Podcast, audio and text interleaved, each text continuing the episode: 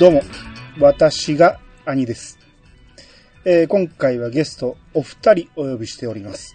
一人目は、えー人気ポッドキャストランキング、えー、イヤサガ杯で2年連続第2位の暴れラジオさんから、ちゃんなかさんです。あ、どうも、なんか、恐縮です。はい。お邪魔します。ははいい。ありがとうございます。えー続きまして、えー人気イヤサガエピソード2年連続第1位、えユンユン白書のユンユンさん、どうぞ。こんばんは、ゆんゆんです。え、1位なんですかさっき声出てますや ん、もう。いや、びっくりしちゃった。うんちょっとまだ聞けてなくて申し訳ない。え2年連続、しかも今年は1位と3位に両方ノミネートされてますよ。えうわ、何の回ですか人気ラン者ク。なんでや。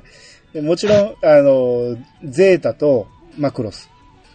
あ、ゼータとマクロス。だそんなこともあったなもう、そう面白かったっすもいやいや、もう、もう、遠い過去のように思ってましたけど、去年1年間で2つありましたっけそうそうそ。そう去年、あ、そうか去。年っていうより、まあ、6月から、え5月までみたいな感じで。ううんんうんうんうん。あ、なるほど。えー、すごいじゃないですか、とか言って。いや、だからもう大人気のお二人に来ていただきましたんで。はい。こそ、こそばいな。はい。で、このメンツで何やるかと言いますと、えー、いつも通り朝ドラの今季夏空ですね。ああ、いいですね。はうい。ん。まあはい。今回がね、100作目なんですよね。そうですね。うんすべき。ということで、まあ、かなり NHK も力が入ってる感じでして。うんうん。で、まあ、今回もね、ネタバレたっぷりで、えーお送りしたいんですが、はい。えー何も見てないけど、えー聞いてみようっていう方は、えーもちろんこのまま聞いてもらったらいいんですけど、えー見てないから、見てみたいっていう方は、7月6日夕方の4時半から総集編がありますんで、はい。えーそれを、えー見てからこれを聞いてもらえると、より一層わかるかなと。そうですね。うん。うん。っていうまあ感、じ。ちょうどね、半分まで来てますんでね、その、前半3ヶ月分の総集編が見れますからね。そうですね。はいちょう。どいナいでイすねスタイミングいうことで。うん。はい。で、この7月1日からは後編なんですけど、まあ、これも見逃してると、見、見たいと、7月1日の分から。っていう方は確かね、1週間分の放送が多分土曜か日曜にあるはずなんで、そちらもチェックしていただけたら、えー見れると思いますんで。まあ、それを、えー、よかったら聞いて、えー見てから聞いていただけたらなということで。はい。はい。はい。えー、まあ今日は長くなるんで、早速始めたいと思います。はい。それでは始めましょう。兄の、いやー、探しましょう。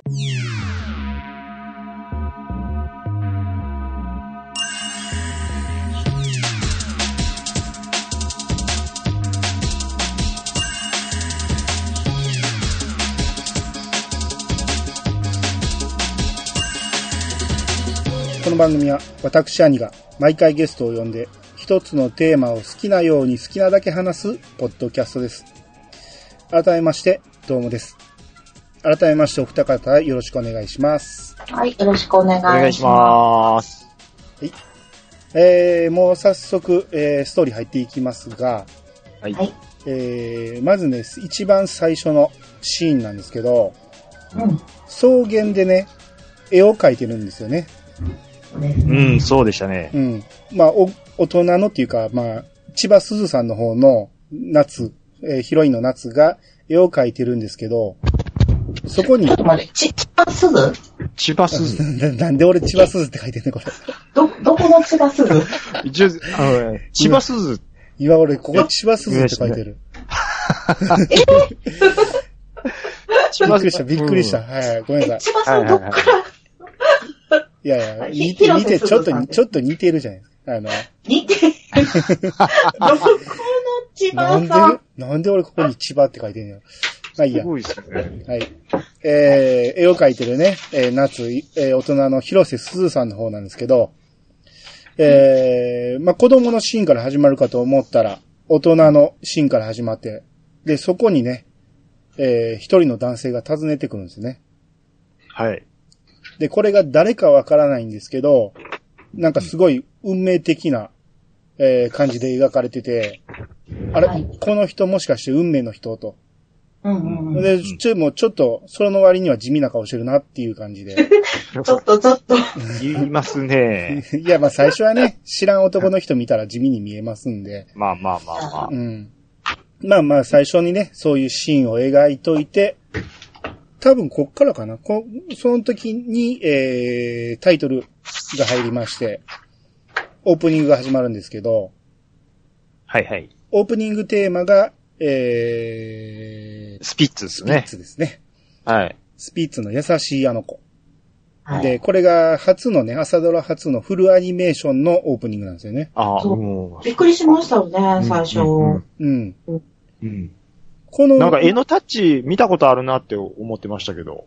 うんあ、そうですか、ん。うんまあ誰かはちょっとよくわかんないですけど。これ書いてるのがね、新人の人なんですよ。あ、へへえ。なんか3年目の人でね。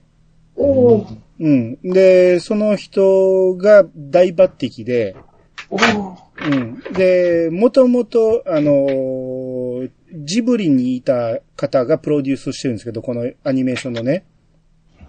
はい。その人に大抜擢されて、えー、っていうことなんで、ちょっとジブリに近い感じはしまああ、なるほど。そううんね。うんうんうん。すようね。んうん。うんまあ、その辺のね、制作なんかもちょっと特集で、朝一でやったりしてましたけど。うんうんなんか、フルデジタルでやってるって、ちらっとそうです見ね。た気がしますけどね。タブレットで書いてるらしいですよ。ですよね。うんううんん。うん今こんなんでできるんですよ、みたいな、うん。うんうん。を言ってはった気がします。うんまあ今時ですね。うんねはい。えーそのね、えーアニメーション監修してるのが、縦野ひとみさんっていう、この方がもともとジブリにアニメーションの動画チェックとかやってはった人なんですよね。ええ。おーうん。もうナウシカあたりから、えーえーもうつい最近まで、3年前ぐらいまでジブリにいたらしいんですよね。おーすおーなかなか。うん。で、はいな直こしたのね、担当してる、この書いてる人の名前がなかなか見つけられへんねんけど、ダブルひとみっていうことでね、あ、そうそう、二人いてはったんですよね。書いてる人もひとみなんですよね。うんうんうん。監修してる人も瞳で、えーその書いてる人はね、この中の、そのアニメパートはほぼその人がやってるみたいなんですよ。へえ。えー、まあ名前が出てこないので、そのうち出てくるでしょ う。うん、で、まあこのあオープニングのアニメね、まあなかなか良くて、うんあのー最初尻餅ついた、えー小さい女の子が、その、鹿にね、頭でね、押される感じで立ち上がって、で、最初ゆっくり歩いてるかと思ったら、だんだん走り出すっていう感じで、それは、こう、夏空のイメージと、えースピッツの歌のイメージをそのまま、えー描いて、前に前に進んでいくっていうイメージで書いたらしいですよ。うわあ、へーなるほどもうそんな情報まで兄さん用意してあるんですすね。ごいすごい。うん。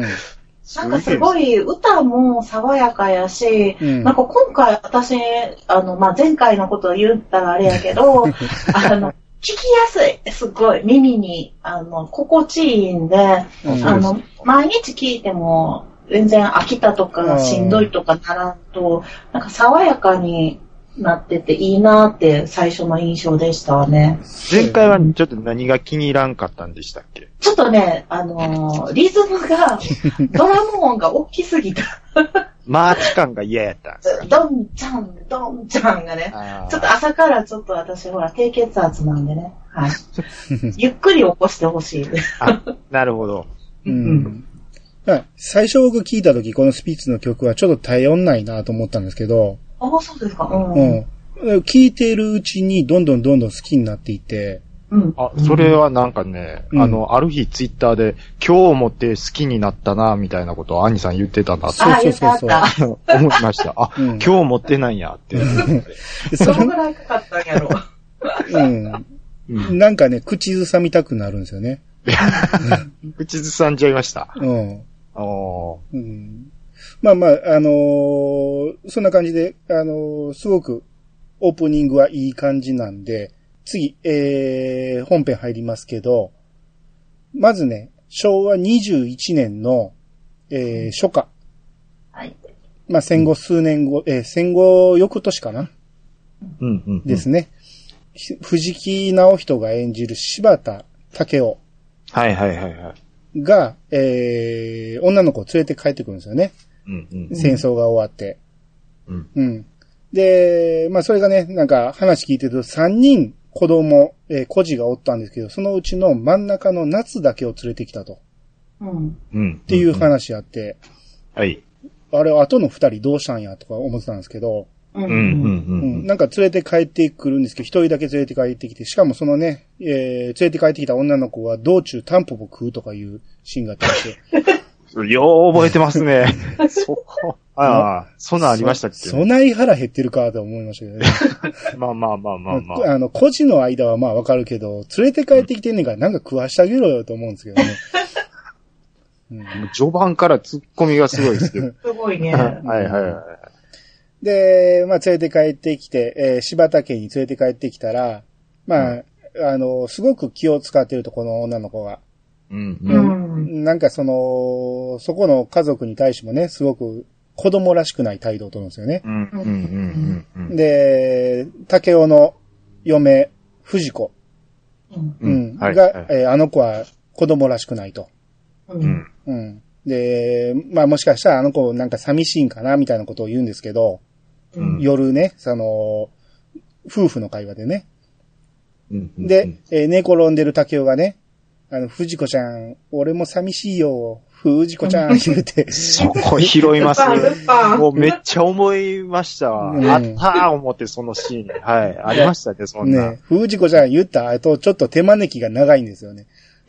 すごいなうん。 うんあの僕思ったんですけどう、ん。まあ、まあまあな、その、まあ、戦地にいたと思うんですよ。うんあの、流れ聞いてると。はいはい。あの、もうちょっと気持ち病んでるはパンずそうですよねで。すよ。まあまあ明るいですよね。ですよね。うん、で、まあ、肌ツヤもいいです し、でもそ、そんなこと言い出すとね、ドラマでは、まあ、よくある話なんですけど、だから北海道帰る前に一旦東京で、あの、立ち寄ってるから、うんあそこでちょっと、こう、いワンテンポ置いてる感じなんでしょうね。ああ、なるほど。で、うんそう、奥さんの方も、まあ、うん酪農やってるというか、まあ、牧場のところの奥さんなんやろなっていうのはわかるんですけど、うん。あの、ひよっこの木村義野さんとかの場合は、うんまあ、農家で、ああ、日に焼けてる感じでやってるなっていうのは、ものすごく、なんていうか、あの、こう、まあ、好感を持ったら、持ったって言ったらあれですけど、なんか、牧場で働いてて、その肌の感じはちょっと、みたいいな。や、牛乳でしょあ牛乳でこないしのなう。ります牛。乳は、いいいんちゃいますああうんっていうのを、うんまあ、僕はあんまりそんなね、深く考えてみるもんじゃないと思ってるんで、うん。うん。まあ気にはほん本当はしないんですけど、ちょっとでも、ちらっと思ったかなっていうぐらいの。でも、でも、あの、なんていうか、牧場、私、ちょっとだけちっちゃい時、いあの、なんていうはいはか、い住み込みでうん、住み込みっていうのかななんか、まあ、小学校の時行ったんですけど、はい。あの、そんな火焼けないですよ。ああ、のそ、、そんなもんなんですかね、ふんちゃ牛は勝手に外に行くし、牛舎の中で作業するから、ん。なるほど。まあ畑仕事はね、火焼けるやろうけど、はあ、はあはあはあう牛だけだそうでもない。特に、なるほど。藤子ちゃんそんなに外出てないですもんね。そうだねし仕事してるシーンないですよね、あんまり。そう言われてみればそうかもしれないですね。うん食べ物豊富やもんね、あの、作ってるから自分らでね。うん。戦後とはゆえ。うん。まあまあ裕福なんですよね、ここの柴です田よねああ、まあ、それ。れはありましたね。ううんん。うんこの藤子ちゃんね、えー、まだ言ってなかったけど、松島菜々子さんなんですよね。はい。はうい。ん。で、この、えー夏空っていうのは100回記念ということで、過去の朝ドラのヒロインをいっぱい使ってるんですよね。ああ、ですねそれはそうですうね。ん。で、このそれ松、出てくるの楽しみやもん。そうそう。うんで、この松島菜々子さんはひまわりのヒヒロインだったと。はい。うんうんう。うんん。まず一人目がここで出てきたって感じだうね。んうんう。うんん。ここのおじいさんが、えー、大樹さんが、はいえー草刈正夫さんなんですね。はい。はい。うん。ええーまあー、イケメンパート2。パート2。もう今メモってるから ね。まあ、イたケ、だ、その、ボソボソ喋るんで何回巻き戻したことか。そうそう、わわかかりましたらへんねん。そう今なんつったっていうところはなん結構ありましたけど。あーもう僕はもう字幕出して見てますんで。ああ、素晴らしいあー。あ、それいいね今度からそうしようん。その方がわかりやすいですよ、ほんまに。う。ですうね。んうん。まあ、あのーもうとにかく頑固じじいなんですよね。うん。うん。うんで、もうい出てきていきなりこう夏にね、えー冷たく当たるっていうか、お前はもう働けと。学校なんか行かんでええと。うん。うん。もう翌朝、もう早朝からもう牛の世話をさせるんですよね。うんうんうんで、この夏はね、まあ子供らしくない子供なんで、まあ気を使ってるところもあるんでしょうけども、牛の世話を一生懸命やるんですよね。ううんん。はい。はい。まあ、おじいちゃんと、その、夏が最初ちょっとぎぎくしゃくというか、まあ、よそからもらわれてきた子で、みたいなくだりが、うん。もう、あの、ハイジに被ってしゃあなかったんですよ。ああ、なるあほーそれはちょっと意識してるでしょうね。ですよね。うんもうそ、もうそのまんまやな、みたいな、う。うんって思いながら。なんか絵面もそっくりやしね。ど。うんううんうんん。この、脚本家のね、うんえー方が、まあ最初に思い浮かべたのが、まあアニメの話と北海道の開拓話をえー描きたいということで、この大森さんという方がね、うんで、思い浮かべていたのが、こう、ハイジとか、なんかうんえー明日のジョーとか昔のアニメを思い浮かべてたら、どれも親がいないということに気づいて、ほうおーほうで、ほう孤児にしようっていうふうに思いついたらしくて。おーなるほど。だからその中にハイジも入ってたんで、まあハイジをちょっとイメージしてるところはあるんでしょうね。あれ、あるんですよね。うんなんかもう、ね、青い空、草原、 おじいちゃんと孫みたいな、ちっちゃい子みたいなね。ううんん。いや、よかったですよ。実写版的でよかったですよう。んただこの夏がね、初めて牛を見てるはずなんですけど、うん。もううんこの体の小ささからしてめちゃめちゃ巨大な牛に見えたはずなんやけど、うんもう笑顔で可愛い言うて近寄っていくのね。可ああ、な愛るいほど。かと思って、絶対怖いと思うんですけどね。あああ、うんうんうんうん。うんまあ、その辺はね、多分、あのー役的にね、あのーすごく気を使って一生懸命仕事をさ、えーするから、ここに置いてくださいっていう演技をさせてると思うんですけど、ーううんんう。うんんまあ、それにしても可愛いはなかなか言われへんやろなと思って。めっちゃめちゃくっさいですからね、牛。うん。そうそうそうそう。ううんん。もう最まあ初もしかしたら気使ってるんかもしれないだですからそねの。気使ってるっていう演技なんでしょうけど、うんうんうんうんまあうん牛舎はめちゃめちゃ臭いですよ。まだ全まあそ然うでしょうね。ん自分を出されへんからうね、ん。うんですね。で、しゃあなし。えーここでね、えー牛舎入ると、その、戸村親子がいてまして、はいはいはい。えーまあ、手伝いに来てる、まあ、社員みたいな人ですよね。はういん。うんえーそれの息子さんの方、菊助さん。はい。この子、この方が、えー、音拓馬さん。うんうんこの方、チームナックスなんですよね。おー。へいわゆる北海道の、えーうんうんうん演劇ユニットですよね。うんーおうんーの大泉洋さんとかと、そうそうそう。えっと、あの、ああ、なんか見たこと。後で、雪月で出てくる。そうそう。まあ、後で出てくる人たちも、えー、ナックス、チームナックスの人がちょこちょこ出てくるんですけど、うんうん、ここで一人目のチームナックス出てきましたね。うんうん。はい。ね出ました。もうとにかくね、こういうのが多いんですよ。キャスティングが、その何、盛りだくさんっていうか、ううんんうん、詰め込みすぎっていうか、うん。そうですね。そうですね。おうおうおう見てる方が大変なんですけどね、この辺ね。うんそうそううんそうあそことあそこがつながって、そう。北海道の人出しとかんな、みたいなんとかで、うん。うん忙しい忙しいですそうね。そうそう。ひヒロインも出さんなんし。うん。そういうことか。なるほど。そはいはいはい。まあ、後にもあるっていうことですね、じゃあ。そうそうそうそうれが後にまた出てきますねそうですよね。う。はい。うん。で、えー、あとね、ここの柴田家には子供が3人いまして、まあ、末娘がね、この時点で何歳かちょっとわかんないんですけど、明美っていうのがいるんですけど、まあ、まだはい赤ちゃんみたいな設定なんですけど、うん。うんそれを、夏がね、一生懸命働いてるっていうことで、おんぶしてあげるんですよね。うんうん。うんおんぶ費もしながらするんですけど、うんもうどう見てもおんぶするほど小さく見えないんです よ。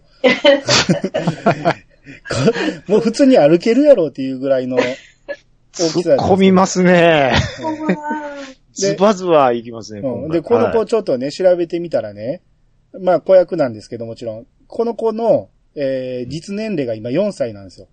うんおうあ、で、いや、ま3あ、歳ぐまあらいか。 1年前でも3歳ぐらいですよ。うん、うん。おんぶするほどかと思って、 3歳や言うたらもう結構ですからうね。ん。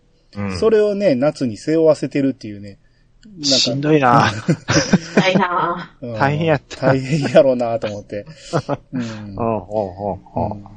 ここで、あのー竹雄、父親の藤木直人が、うんえー、なぜ夏を連れてきたかっていう説明があるんですけど、ぁ。ううんん。うんこう、なんか妹は親戚の家に預けられたと。夏の。うんうんうんで、兄は孤児院に行ってると。うん。で、その孤児院にいてる兄に夏のことを頼まれたと。うん。そうですうんねっ。ていうことで連れてきたっていうことで、はい。うん。で、ここでちょっと回想シーンが始まるんですけど、空襲後ね、えー戦争の末期ね、はい。空襲があった後に、夏と妹の千春が逃げてるんですけど、うん。えーその後、夏と千春にね、さつまいもをくれるおばあさんがおったんですよ。おう。はい。うんう。うんんで、それを受け取って、まあ、美味しそうに食べるんですけど、うんうん。このおばあさんが、北林早苗さんって言うんですね。ほうほうほ北林さない。はいはいはい。この方ね、朝ドラのね、第一作、う。え、ヒロインなんですよ。すげええ。すごい。娘と私っていう作品なんですけど、ええこんなん言わ兄れ、さん。言われな、わからへんでしょ、こんなん。それはからんわ。わからんっすね。うん。これ見つけて僕もびっくりしましたね。うん。すすごいなよう拾ってきましたね。こう、リサーチ力上がってませんっすごい。いや、しゅ、いや、さすが主ちょっと主催者。うん。ていうか、ちょっと暇やった暇ちゃうわ。 めっちゃ頑張ったっちゅうね、これ。すごいっすね。ええそうなんですうね。ん。もう、ね、まあ、かなりのごご高齢な方なんで、一瞬だけの出演でしたけど。うんうん。うんで、えー、ここの、柴田家、えー、3人子供がいてるんですけど、えー、長女の方の由美子がね、まあ、夏が来てからずっとね、冷たく当たるんですよね。そうでしたね。うん。夏と由美子が同い年なんですけど、まあ、服貸してあげてって言われても嫌って言って、うんう。うんん。もうすごく冷たく当たるんですけど、えー、まあ、それを見かねた竹雄、藤木直人が、夏を連れてきたのは、由美子のためだと。うん。いいこと言うてましたよ、あの時。うんうんこう由美子と夏は、もしかしたら東京におったら逆になってたかもしれないと。うん。ううん。んで、由美子がそうなると思ったら、もう、たまらなくなったと。そうです、そうでうす。ん。東京におる個人、戦争孤児の子供たちは冷たくね、大人たちに冷たくあしらわれてると。もうそういうのを見てると、自分の娘がされてるように思ってしまって、もうたまらなくなって、我慢できなくなって、夏を連れて帰ってきたと。で、戦友に頼むって言われてたのもあるっていう、そうですね。言ってましたね。う。ん。なんで、えー、ユミコのためでもあるぞって言うんですけど、あれ今の話聞いてもあんまりユミコのために聞こえないんですよ、ね。そう、そうなんですよね。うん私やったら、ちょっと納得できひんけどなって、ちょっと思ってましたけどうんまね。あまあ、あの、あの時言うてたのは、その戦地で由美子のことを思わない日はなかったよっていうことも。あーまあそうですね。うんで、もし僕が死んでたら、君がそうなってたかもしれないみたいなことを言って、うんその時に、まあ子供でもこれ理解するかなっていうのは思いながら、うんまあ見てましたいやいやうんどんだけ考えても夏のためですもんね。うんそうまあですまあまあ、ねそ。れはそうですね。由美子のためってあんまり結びつかないんですけどね。うんううんんうんまあ、ただあの、藤木直人のあのね、優しい顔で言われたら、ああ、そうかなって思っちゃうんですよね。ずるいわ、優しい顔とか。ねえ。 こねえ。うん今 回、あのーいろんな人がね、ちょっとね、変なセリフを吐くんですけど、僕はちょっと変ねな、し、脚本がちょっとなんか納得できひんとこが多くて、なんか変なセリフが多いなって思うんですけど、まあ、演じてる人たちの演技力で全てカバーしてるっていう感じで。そうですね。ああ、まあ、それはあるかもしれないですうんだからこねの。シーンもちょっとおかしいなと思いながらも泣いちゃうんですよね。うんあの、そう、子役時代ね、夏のもう毎回泣いてましたね、私。あの、あの子すごい好そうそ感持てますよね。この夏の子役のこの演技力すごなかったですかなんかね、その、なんていうんですかね、一生懸命やってるのがすごい伝わってくうる。んうんうんなうんかん。めちゃめちゃうまいっていう感じでもないんですけど、すごい守ってあげたくなるような、うんうん今後見守ってあげたくなるような感じなでんしたね。か、すごい感情移入してしてしまって、そうですね。なんか、毎回泣いても、ああの、アワの、アワの、なんていうんだ、サリちゃんうん柵に、あの、草冠に利用の利って書くんですけど、 はいうんちょっとあの、いつも緊張しがちな感じで喋ってる感じは出てましたね。うんねえ、いや、そういう評価が高いのはね、よく目にしててね、ぼうん僕は逆なんですよ。あうんに来ました苦手なんですよ、この、えー、な泡んの、で、泡のサリちゃんの演技が。なんで、かわいいやん。あの、まあ、この子自体じゃなくてね、この、この演技がね、ああのー苦手なんですよ。本当 に。難しいなぁこ れ、あの、半分青いの時の、すずめの娘の演技も嫌いやったんですよ。おーおーすごくあの通じるとこあるんですよ。ど、どうしま、どう、どうしまし、どうしましたでしょうかわ私、うまいでしょ、的な。あそうそどうう。よだから、大人に好かれる演技をやってますみはたいいな。はいはい。ああ、うまくは感じないですけどね、僕は。あでそもう、なんやろね、この、こういう感じの演技が苦手で、なんか、ええヒップホップダンスを一生懸命踊ってる子供みたいな感じ。ああ、あ、アニさん、んヒップホップダンスを一生懸命踊ってる子供は僕もあまり好きじゃありまなせん。んででしょでしょわかるでしょちなみに、サリちゃん趣味はダンスですけど、ああー、やりそう。好きなアーティストはトワトワイス。ああ、やりそう。あなるまほんど。まじゃないですか。苦手なんですよね。た、ただ、この子自体が苦手なんじゃなくて、この子のね、オフショットみたいなんか動画でね、まあ、サイトで、公式サイトで流れてたんですけど、そんなん見てると普通に喋ってる時は普通の子でね、すごく可愛らしい子なんですよ。うんうんだから、いざ演技をやると僕苦手やなって思っちゃうんですよね。あそうですか。私はもう全然もう、もう感情移入しまくって、もう一生この、この子役時代で、このドラマが終わればいいのにと思う。そんなに広瀬すず嫌 いですかいや、嫌いじゃないけど、そうあの、広瀬すずに、もう変わるときに、なるほなどん。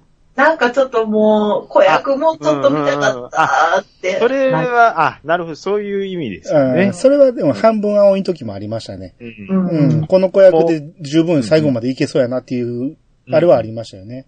あと切り替わるの分かってるから、もうちょっと見たいなっていう気そう持ちそにうなそるう。そうそう。あーわかりますね。ううんん。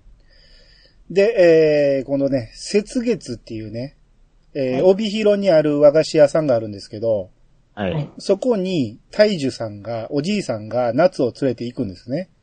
闇市の帰りがけですね。まあそこ、ええシーンでしたあよ。わ言うていいですか、そのシーンの回僕、あの、もう鍵してます から。はい。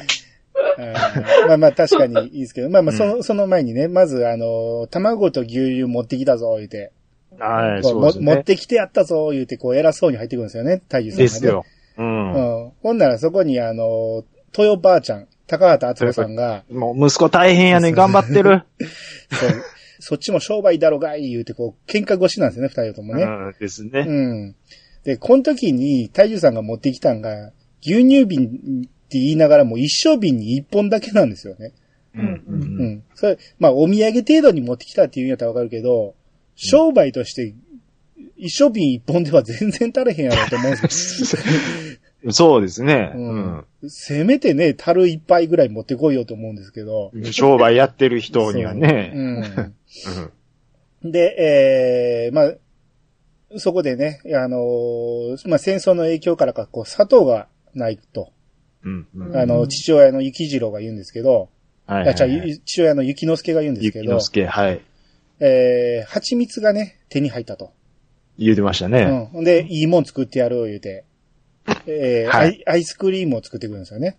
はい。安田圭さんですよね。あ、そうですね。はい。うん。えー、父親雪之助が安田圭と。はい。うん。まあ、これもチームナックスですね。そうですはね。いここ、二人目出ました。ですね。はうんい。で、さっきも言いました、あの、おばあちゃんが、えー、豊さん、えー、高畑敦子さんですね。はい。で、奥さん、最初僕気づかなかったんですけど、奥さんの妙子さんが、うんえー、仙道信子さんなんですね。そうなんですよ。久々見ましたよ。ね僕も久々にどっかで昔よう見たぞっていう一感じだ瞬ったんですけちょっど。とおばさんっぷりに気づかなかったんですけね。ど老、けましたね。ね、びっくりした。うんううんん。でもよく見たらやっぱり美人さんやねんけど。あのまあまあそうですよね。うんううんん。もう僕はもう、セーラー服反逆同盟のイメージなんですけど、あ、そんなかん、そんな日、そああ、そうでしたっけはい。うん。で、まあこれ、朝一に出てはって、僕全然知らなかったんですけど、うん。は尾形直人と結婚してたんですね。い。ええびっあく、りした。そうそうそう、そうです、そうです。うんうんうん。うん。で、24ぐらいで結婚して、そのそっからずっと引退してたから、まあ、かなりうんうん何十年ぶりの復帰らしいですよ、これが。うーん。うん。っていう、えー家族。まあ、あと、息子が一人おるんですけど、雪次郎っていうね。うん。は。はいい。うん。まあ、これはまだ子役なんでいいとして。うん。うんううんん。で、その、じいちゃんと夏がアイスクリームをね、まあ、えー裏に回って食べるんですよ、二人でね。そうアイスクリーうム、ん。結構待たされたやろなと思ったんですけいやね、あんなん今から作るって言ったら、なかど。なそかう、、つく、これ、鍵してるんで、昨日あたり見たんですよ。うん。ものすごいゆっくり作ってるんですけ ど、これ、あの、え、ちょ、どんだけ待たすよ、これってずっとああ思っれてでますした。よ、あの、手作りアイスは早いですよ。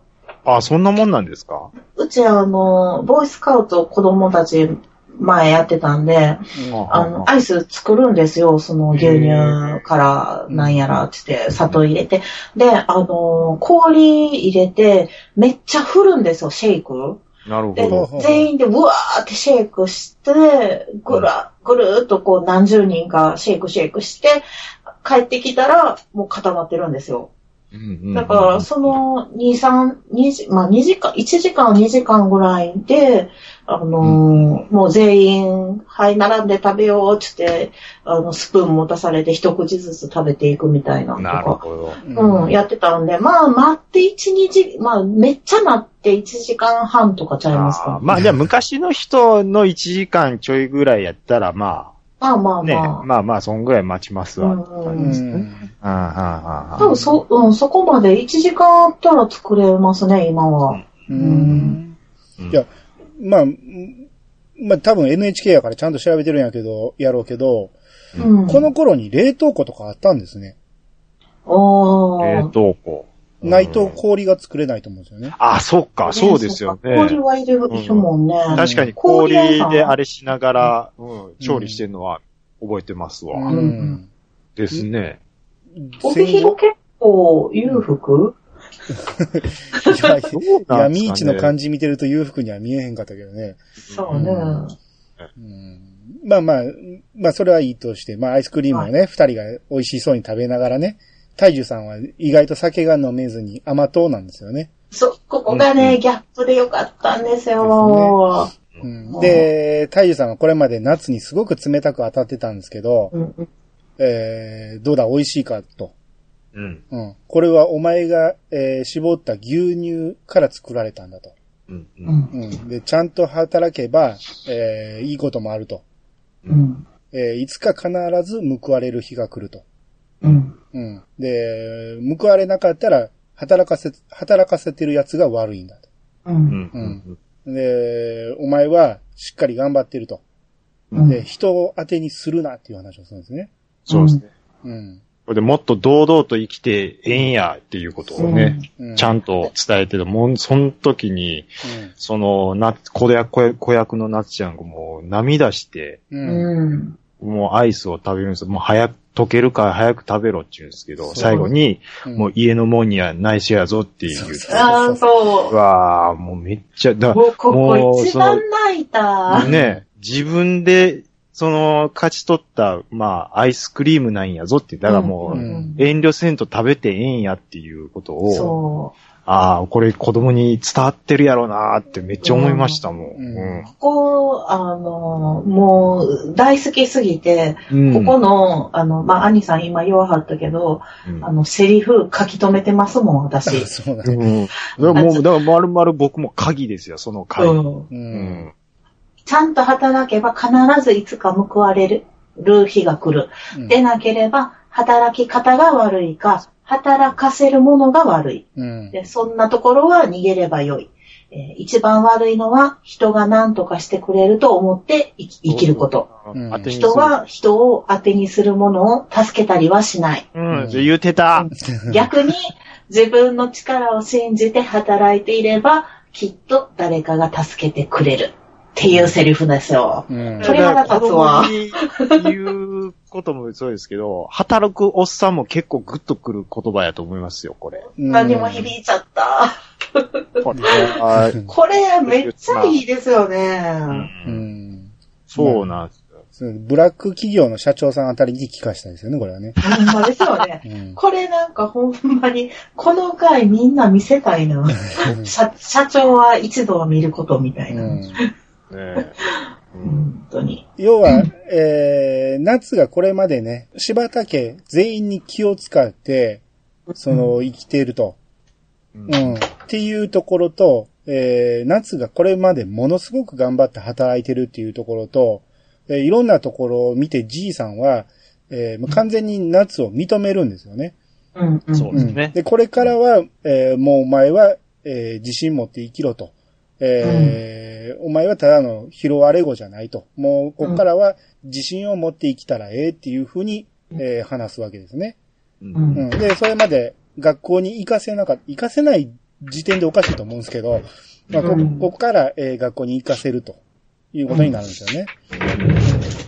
この学校に通い始めたら、えー東京から、えー開拓にや,、えーやってきた家族がいて、まあ、それが山田くんって言うんですけど、うんは。はいい。えーまあ、この山田くんが絵が上手いと。うん。で、まあ、夏と急に仲良くなると、夏がなぜか急に、えーこの山田くんに、えーまあ、惚れたんかどうか知らんけど、えー急激に接近するっていう感じですね。うんそうですうね。ん。夏が、その、お父さんから手紙が、あれは、どういう状態だったっけお父さんから。えーいや、あれはもう、最初から持死っんてただんだっ時けに、うん、持ってったんですよ。ああの、え絵がついてる。そうそうそう、家族の映画お父ですさよんねが戦地から送った手紙ですよ。うんが、東京におる時点で受け取ってたのか。そうです、そうです。うんで、お兄さんが最初持ってたけども、あの、夏に持たせたんですよ。あ、はいはい、はい。ずっとなんか持ってる感じでしたね、来た時から。うんそうそあ、そうですね、持ってたんですね。でそこに家族の映画載ってると。そうはいうん。で、えー、夏がね、東京の兄に向けて、えー、手紙を書くんですね。で、そこにもう早く迎えに来てくださいって書くんですね。はい。うんうんうんその前のね、あの、大樹さんとのあの感動のアイスクリームのシーンがあったのに、うん。帰りたいって思うんですよね。う。うんん。うん、ここちょっと、まあ子供やからかしゃんけど、まあちょっと僕的には残念っていうか、う。もうんここ家族でええやんって思ってたんですけど、うんいや、も帰う、りいたがや、るんですよねでも、うん実のお兄ちゃんにはやっぱり会いたいっていうのはどっかで持ってないとい、や、うんまあまあそれはわかるんやけど、 うんいや、それを見せないと、あの、視聴者にね。そうだから、だからそうそう僕そうは脚本が苦手なんですよ、この脚本が。ああ、なるほどうね。ん。うん。いや、お兄ちゃんに会いたいとか言うのはわかるけど、早く迎えに来てって言われると、この家嫌なんかいって思うじゃないですか。うん。ううん。んこの家は嫌じゃないっていうところも見せてほしいんですよね。うん。う。ううん。んんで、えー、さっきの山田くんね。山田くんはなぜかはい馬の絵ばっかり描いてるんですよね。ですね。書いてましたね。うん。で、ノートにも同じような馬の絵いっぱい書いてるんですけど、それが風が吹いてノートがパラパラめくれると、動いてるように見えると。うん。なんかアニメーションみたいになってると。ううんん。。多分この山田くん、ま、後の天陽くんなんですけど、は、はい。意識して書いてるはずないと思うんですよね。ノートに書いてるだけやから。そこを僕も思ってるんです。あれ、これ、どうなんやろうとう思って。ん。そんな動くかって、そんなうまいこといくかって思ったんですけど、うんうんううんんうん。こまあまあ、これは後のね、アニメーションにつながるための、あれ、思わせやと思うんですけど、でまあ、それちょっとうんできすぎやなと思いました ね。うんちょっと引っかかった、ここは。まあ、うん。うんうん。はい、そうですね。このあたりからアニメーションに弱さん と、うん。と東京編が描かれへんから、あ、アニさん、今回、あのー半分青いと違って、まあまあ、ちょっとから、辛口で見てるはい。だ、ちょっとずつ、ちょっと見方が、こう、回数重ねるにつれて、うんちょっとずつ厳しくななってきてませんかこれ。 いや、いや、全体的には好きなんですよ。あのーうん。役者の演技とかは素晴らしいと思うんで、全体的には好きなんですけど、脚本が苦手なんですよね。おーまあ、でも、どっかで、こう、つぼってくるところがあるはずですあ。ーまあ、まあ、りちょっとますきは聞いていきましょう。そうそうそうそう。で、えー、まあそっからね、何通も何通も、えー東京のお兄さんに向けて、夏は手紙を出してるんですけど、手紙を出してる夏に向かって、由美子、同い年の由美子が、うんこの、この家に本当にいたいのかって問い詰めるんですよね。そう、もううん結構ズバゴンなんですよ。うん。ユミコの性格がまあまあピリ辛なんですよピね。リ辛っすうねん。でも僕は逆に由美子の方がまだ子供っぽくてよかったですね。うん。まあ、でも、うん。わ、わかる気逆を、はする。逆を行く気がするんですよ。あ、そうか、今のところ、今のところ全部逆行ってますね。いや、由美子は見ててね、ああ、こんな子おるおるみたいな感いじで。や、それは僕も思いました。あーこういう子いるよなっていう。そう、夏みたいな子見たことないですもん。うん。ううんん。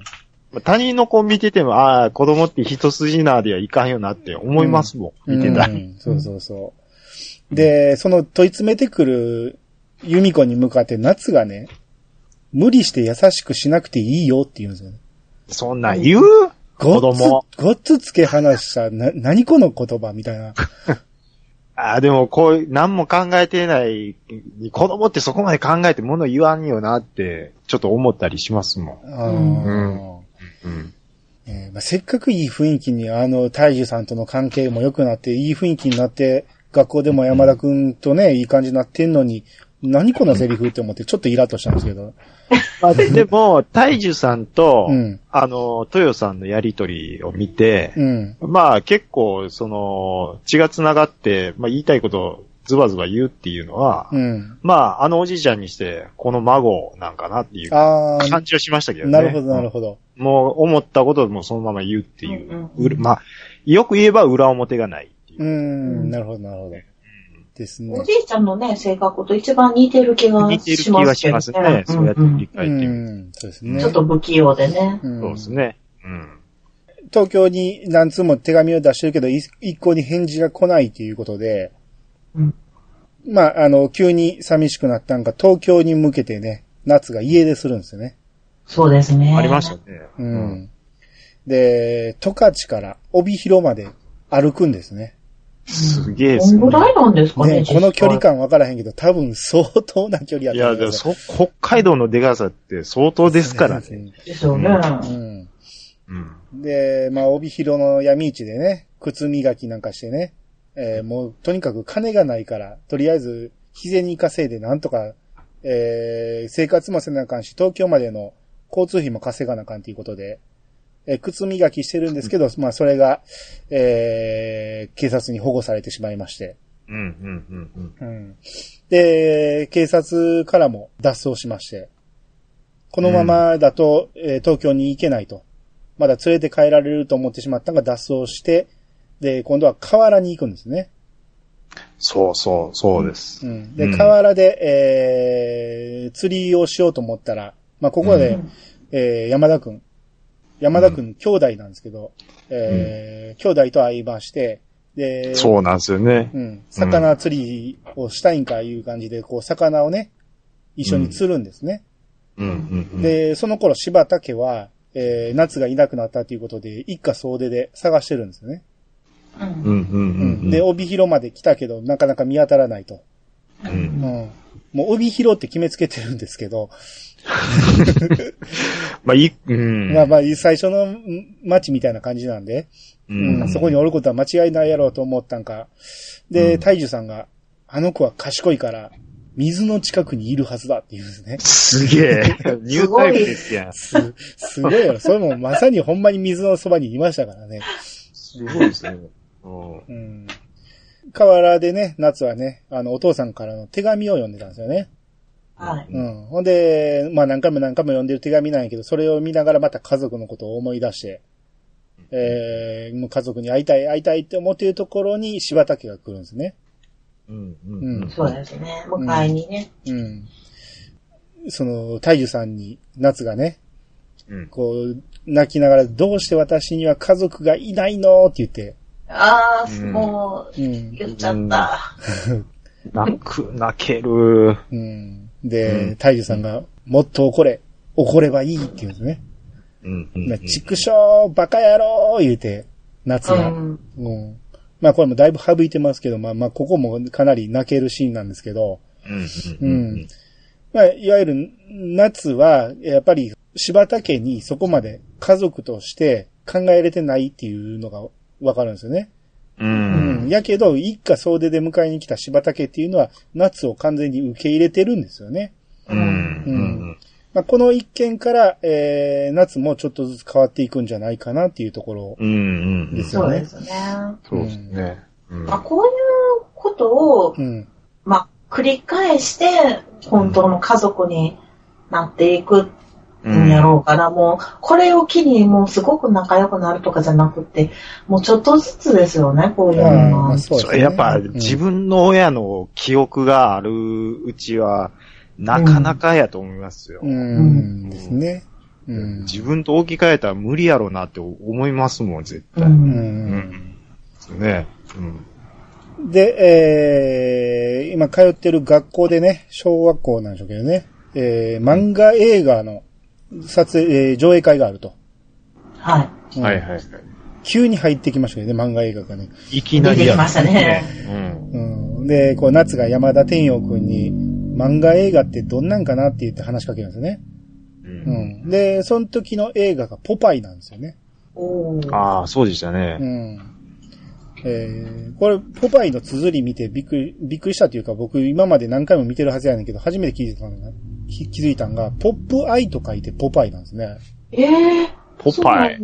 ああ、はいはいポップはアいイなはんいで。すね。あれびっくりポしましッた。プアイ。うん。で、まあこれ見て、えー夏がすごく感動するんですね。漫画映画はすごいと。うん。もうものすごい楽しいと。う。うんん。うんまあ子供やったらみんなそう思うと思いますけどね。そうですね。うん。で、この時に、夏の担任の先生、ああ、はい、うん。岩崎ひろみさんだったんですね。ですね。うん。これが、えー、二人っ子のヒロインですね。はい。うん。二人目の、えー、ヒロインが出てきましたけど。まあ、一はい今で一緒ねうん1、2、3、4人目ですよ。うん。うん。うん。 4人目。あ、4人目か。えうん。うん。うん。ーうん、で、えー、まあ漫あ画へ、そうそう、さっき言い忘れてた、あの、あれですよね。あ、まだ出てきてへんのかな、小林彩子さんは。まだ出てきてまない。あ、ほな3人目ですね。 3人目ですよね。ね。うん。はい。こっからですよ。天陽の家が貧乏だと、山田家が。はい。うん。ううん。んで、作、作物が全然育たないと。うん。そうですね。うん、あで、夏うがん、えー、じいさん、えー、太夫さんに、助けてあげてって言って頼むんですよね。あ、うん。うん。うん。で、じいさんがその、見に行ったら、うん。こう、土を、えー、見に来たけど、うん。このままではダメだって言うんですよね。うん。もう全然土壌が育ってないですようんね。っていうか、育たない土壌って言ってましたね。です。ね。まあ、そそれ以前に、うん。木を切っただけだし、うん。育つわけないやろうと思うんですけど、ううん。でほとんどちゃんと耕してないしね。ううん。あんだけ切り株とかあったら、それは無理やで、って。栄養いかへんやろうと思うんですけど、う。うんん。まあまあ、これはこのままじゃダメだっていうことで、山田家で、えー会議がありまして、おう うん。まあ、この、天陽のお父さんが、えー、とつぐさん、とつぐしげゆきさん、はい。えーこの方もチームナックス。そうですね。あ、そうだそうだ。 3人目出てきましたね。 3人目ですうね。ん。うん、うん、うん。この、山田家っていうのは東京から、開拓のために出てきてるから、のとつぐさんは標準語なんですよね。おうん、うん、ううん。でも、この方、あの、チームナックスだけあって、北海道弁はベラベラなんですよね。うん そこのバランスですよ。そうそう喋れるのに喋られへんもどかしさがあったらしいですねう。んうんうんなるほどう。。うんん。天陽の母親が小林彩子さんなんですね。うんはいうん僕最惜し初い、全然気づかんかったんですけど、惜しいんやった。いや、気づかんかったよ。うんよう、もう瞬間に来たーって思いましたけど、ああ、そう。おしんさん。惜しいん来たーって。うん。まあ、幼少時代の惜しいんですけどね。うん、うん、う。うんん。この時点でも全然気づいてなくて、僕、朝一の仙道信子さんが出たところで、はい。えーそこで初めて知ったんですけど、おしんの幼少時代のお姉さんが、仙道信子さんやったんですよ。えー。ああ、そうでしたっけ。僕、おしん今見てるから、初心う見てん、ない。言うてましたうね。ん。うんえ、あれが仙道信子やったんやってびっくりしたんですけ ど、っていうそかれ、おしんよりも、うん、あの、小林彩子さんよりも年上やったんやって言ってびっくりしたんですよ。ああ、なるほど。うん。だからあん、まあね、うん、あん時の、えー姉妹がここでまた共演してるっていうね。ああ、もう、すごいつながりですよねね、。どんだけ入り組んでんねんって話ですね。うんだよマニアにしてみたらもうたまらんみたいなー。。マーラン100回ですうようんね。ん。そうですよ。ででもなんか、あの、若干、兄さん、あの、夏空よりおしんにハマってる感あ るんですけど。ります。あ、わか、わかりますわかりいまや、すだっね。てツイートの厚さが全然ちゃう もん。大丈夫あの、おしんかにならへんって今日ちょっと心配してたんですけど。おシーンは名作ですかうら。んいまあ、これはまた、見後、後でちょっとだけ喋りますけど、あの、うん僕の中のおしんと夏空の割合は、えーおしん7割ぐらいありますね。してますやん。まだ序盤ですよ、これ。大問題ですやん。いやいやいいや、おしん。が面白すぎる。夏空がおもんないとは言ってないですよ。おしんが面白すぎるんですよ。 まあまあ、だから夏空がだからあかんとは言ってないですよ。だからもちろん楽しく見てますけど。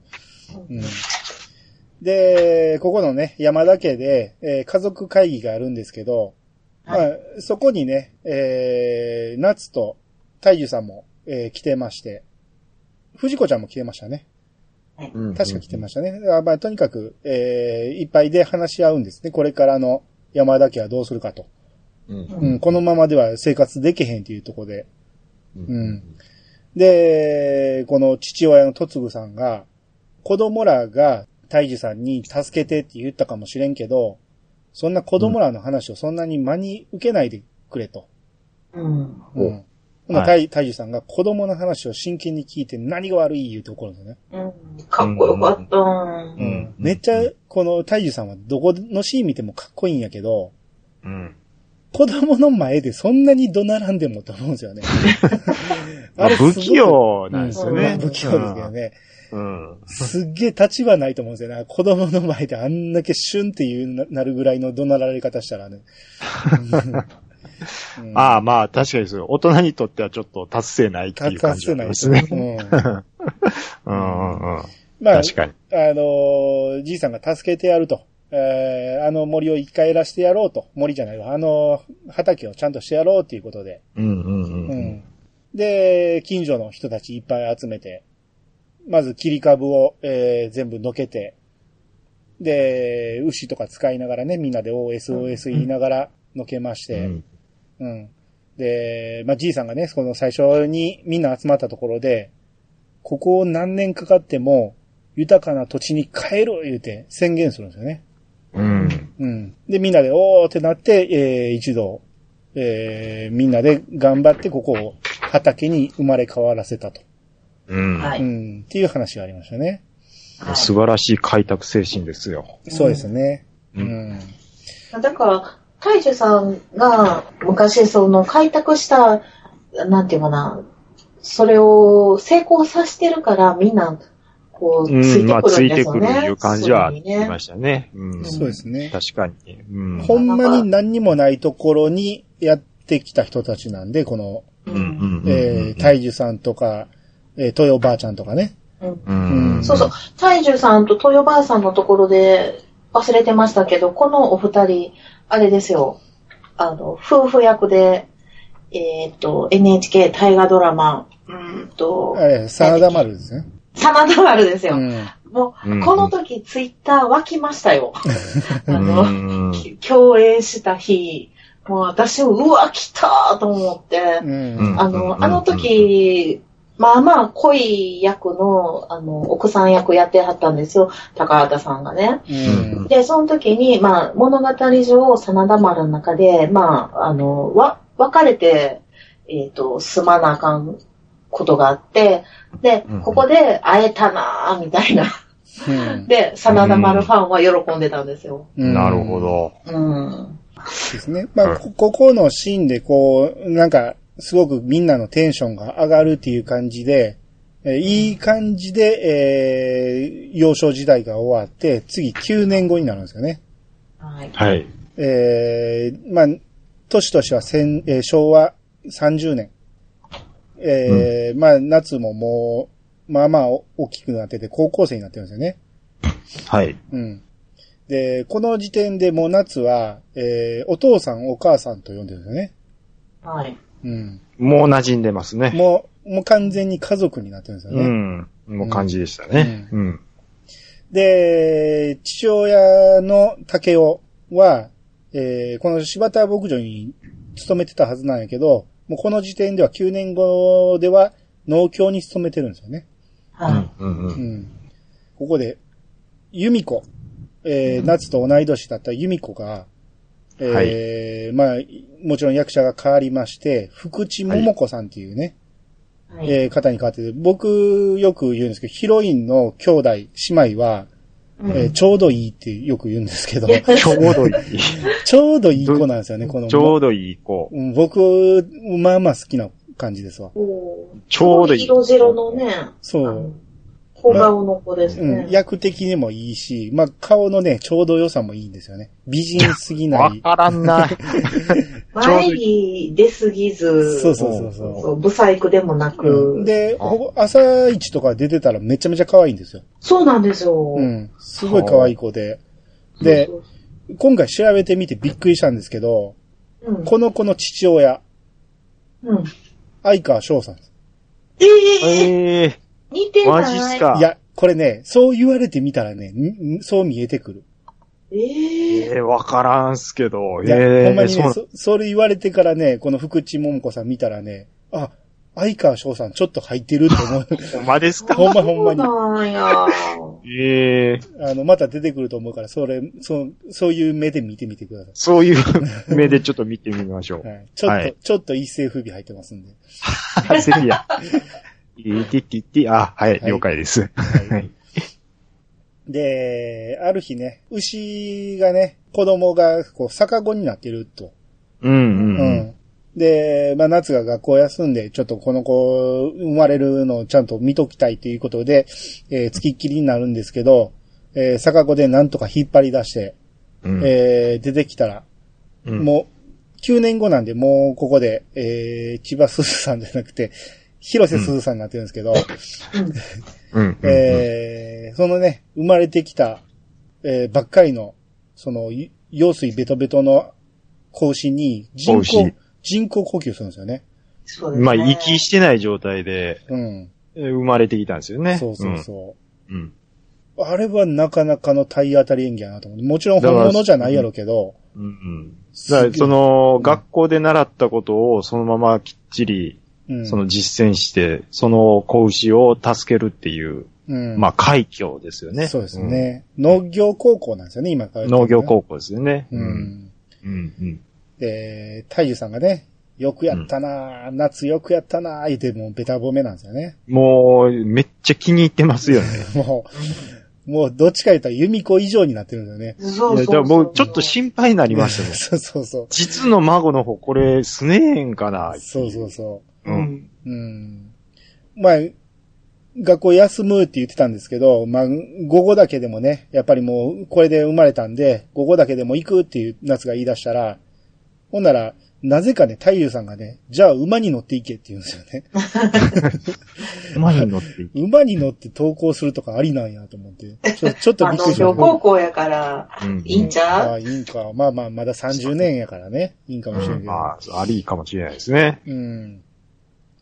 で、えー、この農業高校の、えークラスメートに、えーよっちゃんがいまして、はい。まあその農業高校なんで女の子がほぼいなくて、多分このよっちゃんと二人だけなんですよね。うん、うん、う。うんで、この女優さんが富田美優さんっていう人で、はい。はい。えーこの人ね、前の時に僕ちらっと言った3年 A 組に出てた人なんですよね。生徒え役でね。ー。うん、ううん。ん。で、あの時僕ね、3年 A 組ギャグが寒いって言ってたんですけど、すごく寒かったんですよ。あの、ストーリーはすごく良かったんですけど、あたーだはあはあはあ寒いドラマの中で、この富田さんだけは、すごく、えー素晴らしい、あの、ギャグセンスを持ってて、うん。うんうんこの子が、あの、唯一、えー笑いに、えー変えてましたね。えうーん。だから今回のこの夏空でも、このよっちゃん大活躍でしたんで、そうですうね。ん、うんそうですね。うんちょっとした笑いをね、取ってましたよね。ですね。うんあん福地桃子さん、相川翔にちょっと見えましたね。でしょ今の瞬間に。 そう、今のほんまにそう言われたらそう見えてくるんですよ。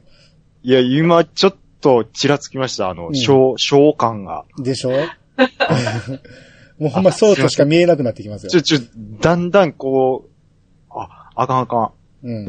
あ、すいません、どうも。 だんだん、だんだんセピア色に見えてきますね、見えてきました。はい。うんはい。で、えー、山田天陽くん。山田天陽くんは学校違うんですけど、うん。えー、まあ、この時点でもうほんまにね、もうすごく夏と仲良しになってまして。天王君は学校違うというか、学校行ってないですよね。あ、そうか、学校自体が行ってないんか。そうです、そううです。ん。う。うんん。天陽君、吉沢亮君になって、うとこ前。ここまで変わるか、みたいな。 ん。まあね。びっくりしましたよ。爽やか。こんな美形に、あのイガグリ頭がなりますか、みたいな。いや、だからその時、その週のツイッうんターで、もうユンユンさんがもう、なんか、イケメン渋滞でもう、たまりまへん わ、みたいな。もうね、な渋ってたんで滞渋滞でね、 ちょっともう、イケメンも多すぎたら覚えられへんなってくるっていう事態になってきて、僕も多分でも、そろそろ、これ見なくなる時が来るやろうなって思った んです。まあそういう風に言ったら、いや、まあ、まだまだ渋滞してるんで、大丈夫ですわ、ガハハみ たいな感じだっいや、だたっ。てその後どんどん出てきたでしょあまあ、そうですけどうね。んまあでも僕、イケメン俳優はあんまり褒めないんですけど、この吉沢亮さんだけちょっと特別、ちょっと、うん。もう何、うんこんなに爽やかなイケメン見たことないというぐらい、ですよね。うんうんめちゃめちゃ男前ですね、このそうななんんでしょう、あ、のー四六時中優しそうでしょ。う。子。うんん笑顔顔なんですよ。うん。もう、もうでもなんかちょっと整いすぎて、うんあの、見飽きるんですよね。ああ、整いすぎて。あ、そうなんんもう綺麗すぎて、うん、火の打ちどころないんで、うんあのうん。ちょっと崩れてる方が好みですけどね。あ、そうですか。うんはい、うんなってください。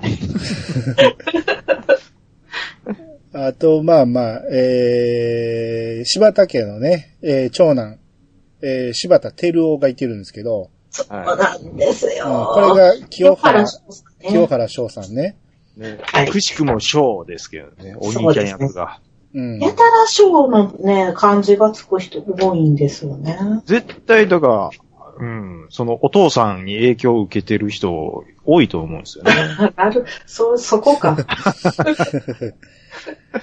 んないですけど。あ、はい。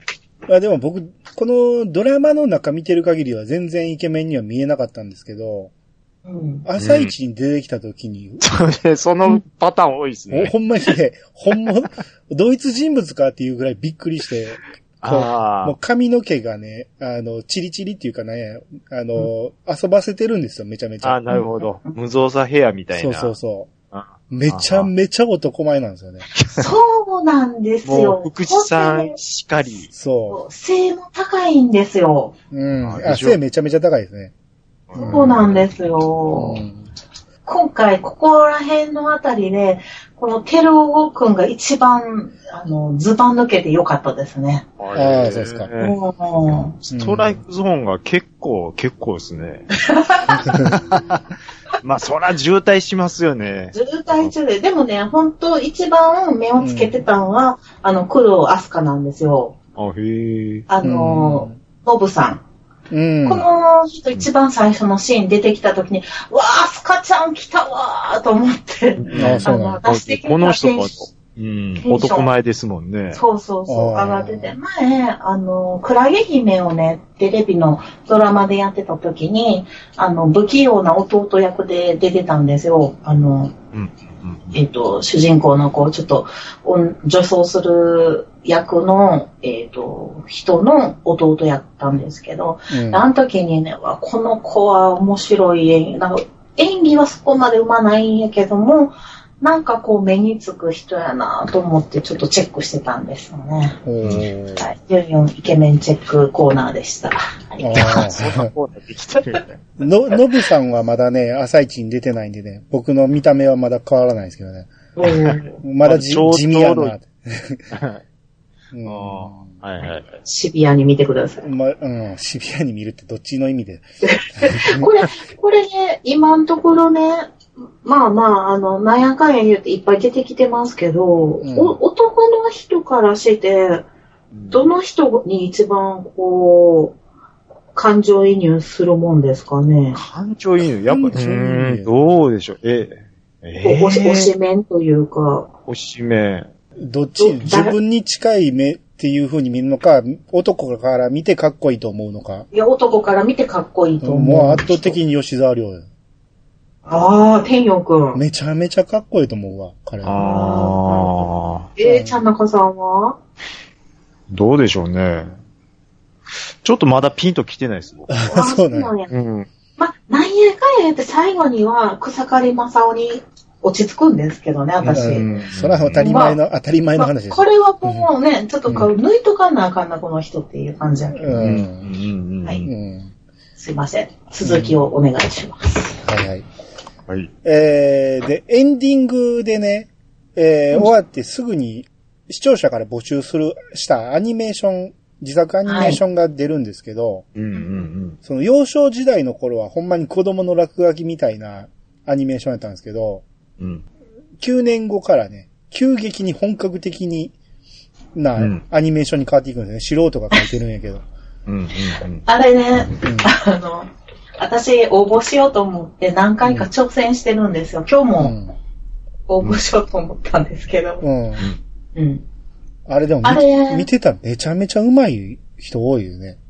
ああれは、その、自分でパラパラ漫画を作って送ってるみたいな。んそうそうそうそうちょうどね、コーナーがあるんですよ。あの、うん朝ドラの公式サイトの中に。なるほど。うんあ、だか作ら、れ下手るようにくなそってるんですね。なん、そうそう、下手くそって言ったらあれやけど、は、あの、マウスで書いてるんですよ。う。うんん。で、うまい人は、あの、漫画家さんとかがね、送ってるんですよ、実は。なるほど。ああ。で、まあ多分ですよ、あの、タッチ見たら、ああ、あの人やなとか私は思ってたんやけど、あの、画像を読み込めることにね、最初気づかないんですよ、その画面では。うんで書いて投稿しようっていう、その、なんていうのかな、コマを何話、何コマか作るんですけど、コマを、あの、書いて、設定するっていうところを押すと画像を読み込めるっていうことに気づくんですね。だから作ってみようと思って、ボタンを押して、一コマ目作ろうとした人しか、あ、画像読み込めるってことを気づかないんですよ。うん。えだから分からない人はずっとそのままマウス絵で描いていくんやけども、あの、ちょっと絵心っていうか、分かってるデジタル絵とかやったことある人は、あ、これじゃあ別で描いたデジタル絵とかをうん画像として読み込んでいったら、だから別で作って、画像読み込み読み込みをコマコマでしていったら、綺麗に描けるやんって気づいた人は、それをやってると思います。ああ、うんはいはいはい。なるほど。うん。まあまあ、それにしても、すごく見応えのある絵になっていきましたね。この辺から。うんううー。んんで、天陽と夏がね、お互いの向き合いながら絵を描き合うと。う。うんん。いいシーンでしたうね。ん。うん。ですね。うんあんなん来れるわ。うんっていうかもう、なんていうんですかね。広瀬すずってこんな可愛かったっけって思いましたね。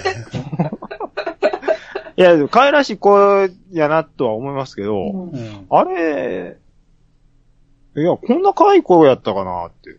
あーそ可愛れいははね、可愛そいけれど、はあ多の、分、うんお姉ちゃん。ゃんにちょっと近くなってきてないですかああ、ですし、うん僕はどっちかっていうよりか、先にハマったのがお姉ちゃんの方やっうたんんで、うんその、あの、あの、ワロテンカの時にうんお姉ちゃんにもハマったんで、うん。うん、なんか、そうですね。あ、妹もややっぱ可愛いな、みたいな。出てきてますよね、最近。そうですねわらなんかうん今日とかでも、最新回でも笑ったシーンがめっちゃそっくりやなと思って。うんあ見てのたけ、ど前はもっとね、むなんか丸い顔やったのが、だんだ んシャープになってきてそういうこととです。そうです。だから、うん海町ダイアリーの時と、ちょっとイメージ変わってるんですよね、だいぶ変わりましたよね。変わりましたよね。頬骨が出てきて、うんああだいぶお姉ちゃんに近なってる。そうです。あ大の、人顔になってきたそうですね。あだから、三井のリハウス時代の、あの、宮沢りえ感が出てきてるんですよ。おーうんあの、お下げの時は、まだそん、そうでもないですけど、まあちょっと、後の話になりますけど、うん。もうこの後、ちょっと、お下げ終わったぐらいの時から、もうずっとデビューしたての宮沢りえにしか見えてないです。僕ああ、そんな風に見てなかったなでうん、これ絶対僕と同じこと思ってる人多いやろうなと思って、うん。あの、広瀬すず、宮沢りえで、そのツイッター検索かけたら、うん。あ、やっぱ同じように思ってる人多いなっていう。ええそうなんや。意外。もう、それにしか見えへんって。んへえ。なるほど、なるほど。はい。あ、どうぞ。はいはい。えー、でね、まあ、な、夏がね、藤子ちゃんは真っ白でしたけど、夏がね、やっぱ、だいぶ顔は黒いんですよね。いい、いいですね。うん。顔だけ不自然に黒いんですよね。まあ、塗ってますよね、塗ってますよね、完全完全にに。塗ねっ。てる感は出てますようね。ん。うんえー天陽の家も、まあこれまで野菜だけやったんですけど、牛も育てようということで、農協からね、えー乳牛を借りて、えーまあ牛乳取ろうと、えー始めるんですけど、この牧草をね、えー育てるために、サイレージっていうのをね、えー大樹から分けてもらおうとうん、えー夏に頼むんですけど、ん夏が、えー天陽くんのところのために、サイレージ分けてあげたいって言ったら、えー、大樹は断るんですね。うんうんうんううんん。でで、すねどうやらこう、農協とうまくいってないと、大樹さんが。うんうんうんうんイコール農協に勤めてる、えー、竹雄、えーお父さんと、えー、大樹さんもうまくいってないってことなんですね。肩身狭い感じになるんですよね。そうですね。うん、竹雄さんが。はうい。ん。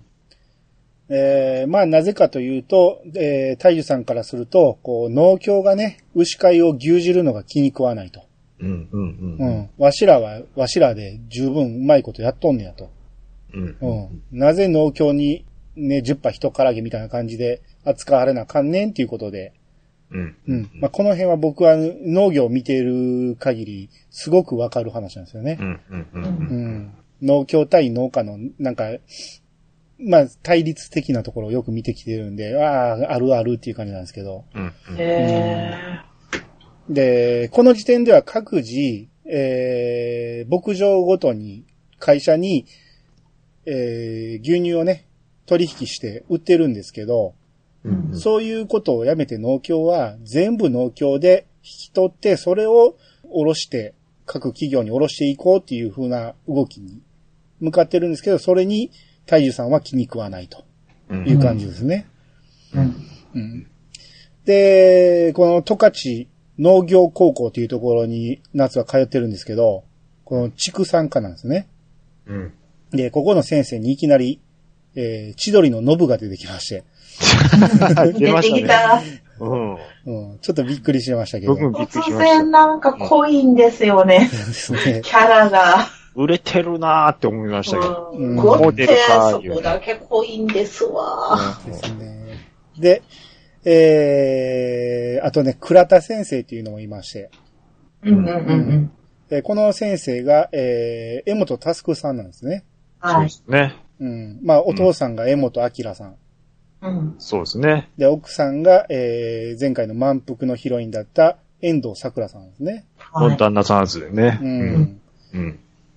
まあ、僕最初全然知らなかった。この人自体は知らなかったんで、ええ俺だって見たことないもん、この人。もうそうなんや。ううんん。ああ、結構出てますけどね。あうーん僕あんまりその映画とかドラマを見ないんで、あ、思いますかう。ん、全然知らんかった。あ、この人そうなんや、思って、後でびっだくかりらした。朝ドラ出てますよね。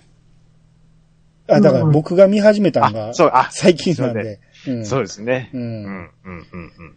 なんで、まあまあ、この人がね、まあちょっとおかしな先生で、えー、まあ農業高校やのに演劇をやれ言うて、うんう。ん、こう演劇部を作るんですね。うん、ううん。ん。で、夏にも、お前も演劇やれと。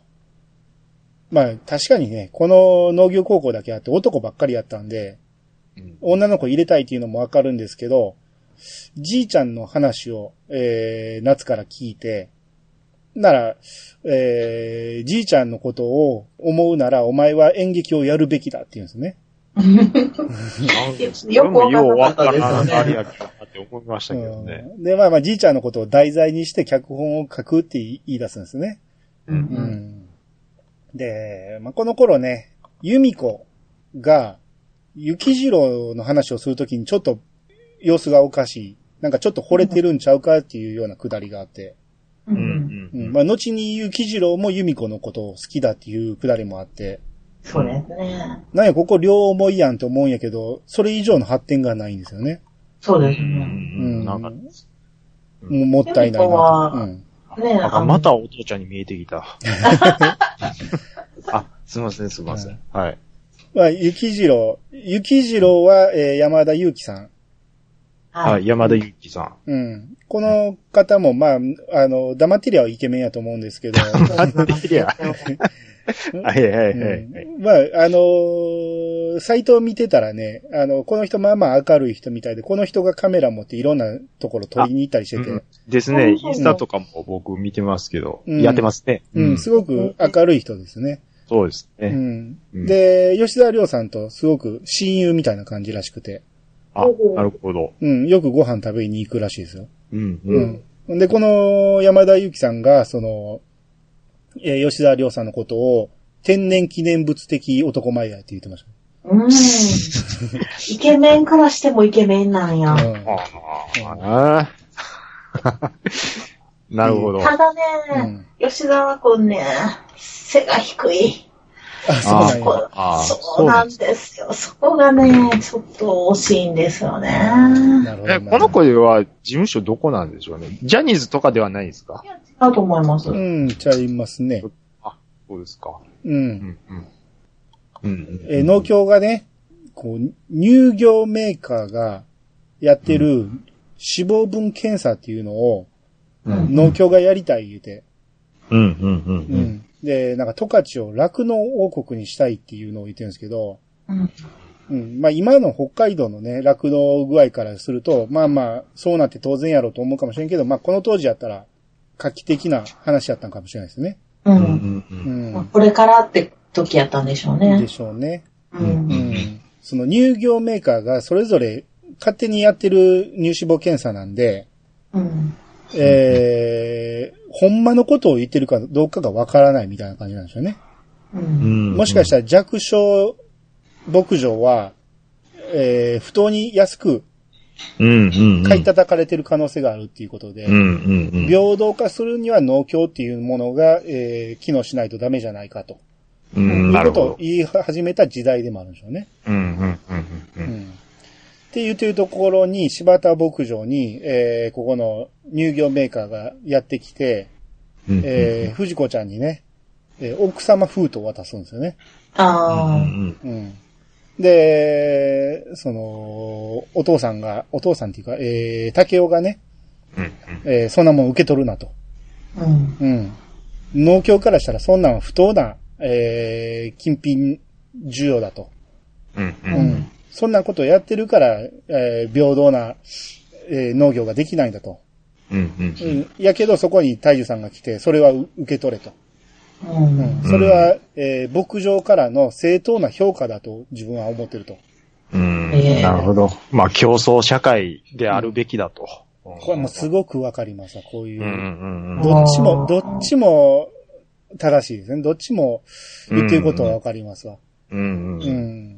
うん努力評価やって、大治さんは言うてるそうそうそうわけですよね。ううんんただ農業、えーまあ、乳業全体を考えると、うんえーそういうことを言ってる場合でもないっていうのもね、後の時代になっていくとわかるんですけど、うんうん昔からやってる人にはなかなか通じない話なんですよね、これは。うんうんうんで、ここで散々揉めた後、えー、大樹さん晩飯食べないんですよね。あの、もあの、めんどくさい。詰めるから。まあ、ちょいちょい詰めるんですよね。ですよねう。んお茶がない、言いよるんですよ、そうこそうれで。そうなんです。部屋部屋で一人で饅頭黙々と食べてうてん、ずっとぼそっとお茶が欲しいっていうんですおよ茶おいしいって言いよるんですよね。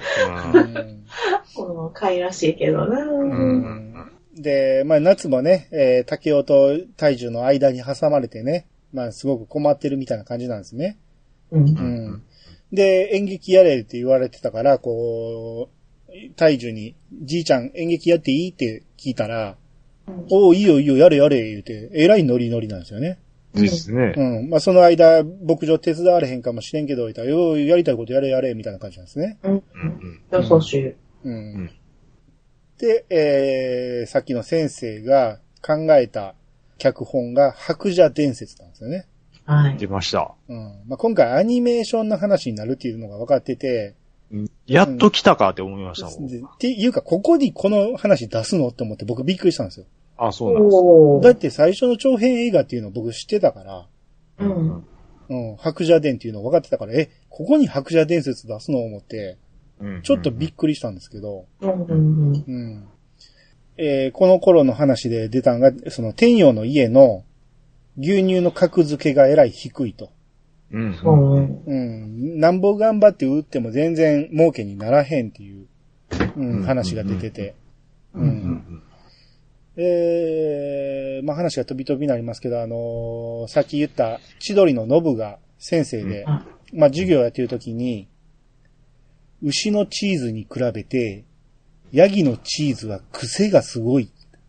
そうそう、なんか臭いっていうより癖とか言って、 すごい掘り込み方してきましたけどね。えーもうネタ、もうネタ、をちょっと匂わしてますやん。む 無理やり入れてききた感じですけどね。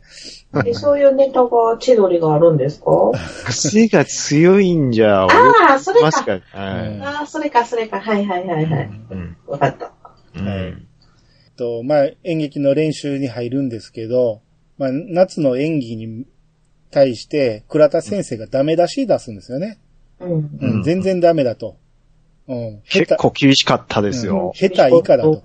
うんう。ん、もう全然できてないと、ほなもう夏が落ち込むんですよね。うんうんうんで、まあ、それでも頑張ってやろうとする夏なんですけど、えーこの倉田先生が、こうちゃんと魂を込めろ、言うて。ほんなら、それを見学してた天陽が、うんうん魂なんてどこに見えるんですかっていうね、うんうんうんうん魂なんて見えませんよ。